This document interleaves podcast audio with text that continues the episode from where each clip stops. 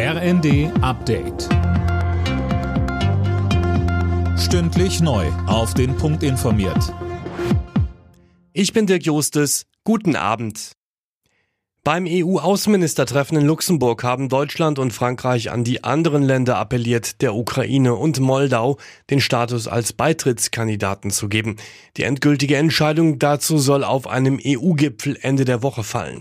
Deutschlands Außenministerin Baerbock sagte dazu. Es wäre jetzt aus meiner Sicht zynisch gegenüber der Ukraine oder auch gegenüber Moldau deutlich zu machen, bevor wir nicht komplett unsere eigenen Hausaufgaben gelöst haben, könnt ihr erstmal vor der Tür warten, sondern wir sind jetzt in einem Moment, wo man sich entscheiden muss. Findet man Ausreden und schiebt große Entscheidungen auf oder erkennt man, dass es jetzt einen Moment gibt, wo wir die Weichen für die Zukunft für die Europäische Union stellen?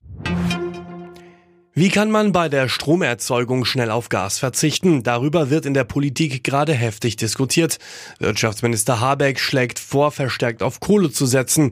Die Union fordert dagegen, dass die noch laufenden Atomkraftwerke länger am Netz bleiben. Die Staatsanwaltschaft München hat drei Wohnungen beschlagnahmt, die einem russischen Ehepaar gehören. Der Duma-Abgeordnete und dessen Frau stehen auf der EU-Sanktionsliste.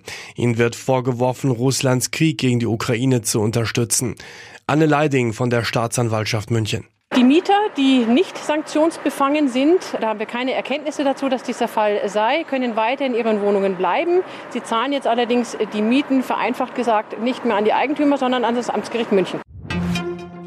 Israel steht vor den fünften Wahlen innerhalb von dreieinhalb Jahren, weil es in der Regierungskoalition knirscht, soll kommende Woche über die Auflösung des Parlaments abgestimmt werden. Neuwahlen würden dann wohl im Oktober stattfinden. Ex-Fußballnationalspieler Mario Götze steht offenbar vor der Rückkehr in die Bundesliga. Wie der Kicker berichtet, wechselt der 30-Jährige zu Eintracht Frankfurt. Momentan steht Götze noch beim niederländischen Verein PSW Eindhoven unter Vertrag. Alle Nachrichten auf rnd.de